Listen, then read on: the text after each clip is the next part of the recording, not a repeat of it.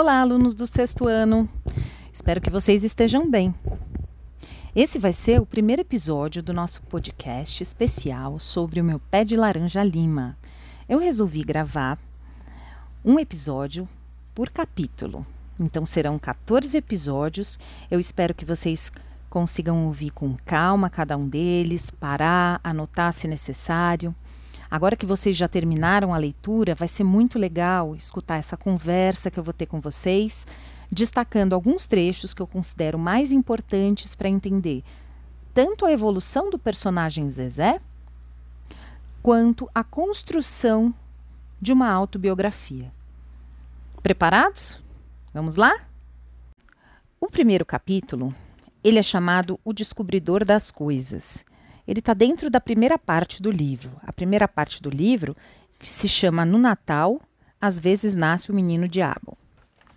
Bom, o primeiro capítulo mostra um pouquinho, apresenta um pouquinho o Zezé, que é o nosso personagem principal. Eu vou ler o comecinho do capítulo para a gente começar a mergulhar no mundo mágico da literatura. A gente vinha de mãos dadas, sem pressa de nada pela rua. Totoca vinha me ensinando a vida. E eu estava muito contente porque meu irmão mais velho estava me dando a mão e ensinando as coisas. Mas ensinando as coisas fora de casa. Porque em casa eu aprendia descobrindo sozinho e fazendo sozinho. Fazia errado e fazendo errado acabava sempre tomando umas palmadas.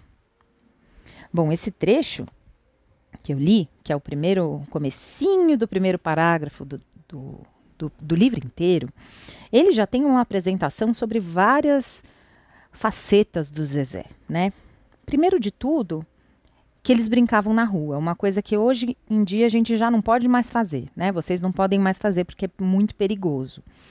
Depois, a gente tem um outro elemento também inserido aqui nesse começo, que é o fato de ele ser sempre ensinado pelo irmão Totoca, né? O Totoca vive ensinando as coisas para ele. E a gente vai lendo o capítulo e descobrindo que nessa família de muitos irmãos, um irmão cuida do outro. O mais velho sempre cuida do mais novo.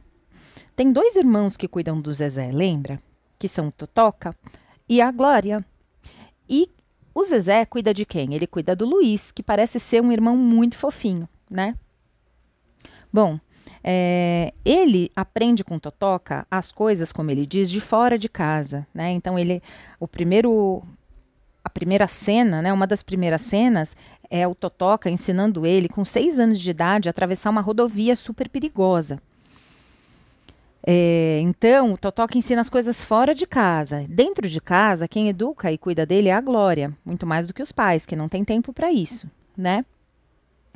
Então, a gente tem já nessa apresentação um pouquinho de como é a vida do Zezé. E o último elemento desse trecho que eu li, que eu queria comentar com vocês, e lembrar, né, porque a gente já falou na aula, é o fato de que as crianças apanhavam muito nessa época, né? A violência física era muito comum dentro de casa. Ela ainda existe. Se vocês pesquisarem na internet violência física, violência contra as crianças, vocês vão ler coisas muito tristes, né? É, porque a violência ainda existe. Mas agora existe uma coisa que se chama ECA, que é o Estatuto da Criança e do Adolescente, que são leis que foram criadas para proteger as crianças da violência física, justamente. E ela acontece principalmente dentro de casa por pessoas da própria família, né?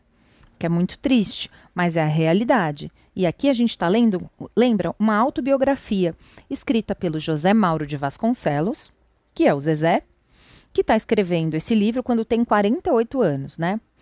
O José Mauro de Vasconcelos morreu em 1984. Ele tinha aí por volta de 64 anos. Então ele viu o sucesso do livro dele, né? Porque o livro dele foi publicado em 1968. Então foram aí quase 20 anos depois da publicação do livro para ele ter morrido. E o livro foi muito famoso já muito. Ele teve do, mais de 2 milhões de exemplares vendidos, mais de 150 edições no Brasil.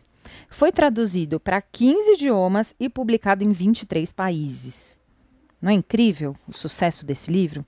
E aí, nesse primeiro capítulo, a gente descobre um pouco disso, um pouco de como é a vida do Zezé. Um outro trecho que eu quero comentar com vocês, está um pouquinho mais do meio para o fim, que é um momento em que a gente descobre, e a família também descobre junto com a gente, que o Zezé sabe ler, não é? Eu vou ler para vocês o trechinho, tá? Ele está na sala com algumas de suas irmãs e ele observa um desenho que está bem no alto, assim, de, uma, de, um, de um santo próximo, e próximo do santo tem algum, algumas letrinhas. Ele pede para Jandira levantá-lo para que, ela, que ele possa ler. Ela fica espantada, mas levanta ele. Olha só o que acontece. Ele diz: Jandira, me pegue no colo que eu vou ler ali. Deixe de invenções, Zezé. Estou muito ocupada. Pois me pegue e veja se eu não sei ler. Olhe, Zezé, se você estiver me aprontando alguma, você vai ver. Me colocou no colo e me levou bem atrás da porta. Então leia, quero ver. Aí eu li mesmo. Li a oração que pedia aos céus bênção e proteção para casa e afugentasse os maus espíritos. Jandira me depositou no chão. Estava de queixo caído. Zezé, você decorou aquilo, você está enganando. Juro, Jandira, eu sei ler tudo. Ninguém pode ler sem ter aprendido. Foi tio Edmundo? Dindinha? Ninguém. Ela pegou um pedaço de jornal e eu li. Li direitinho. Ela deu um grito e chamou Glória. Glória ficou nervosa e foi chamar a Laide. Em dez minutos, uma porção de gente da vizinhança veio ver o fenômeno. Porque era mesmo um fenômeno.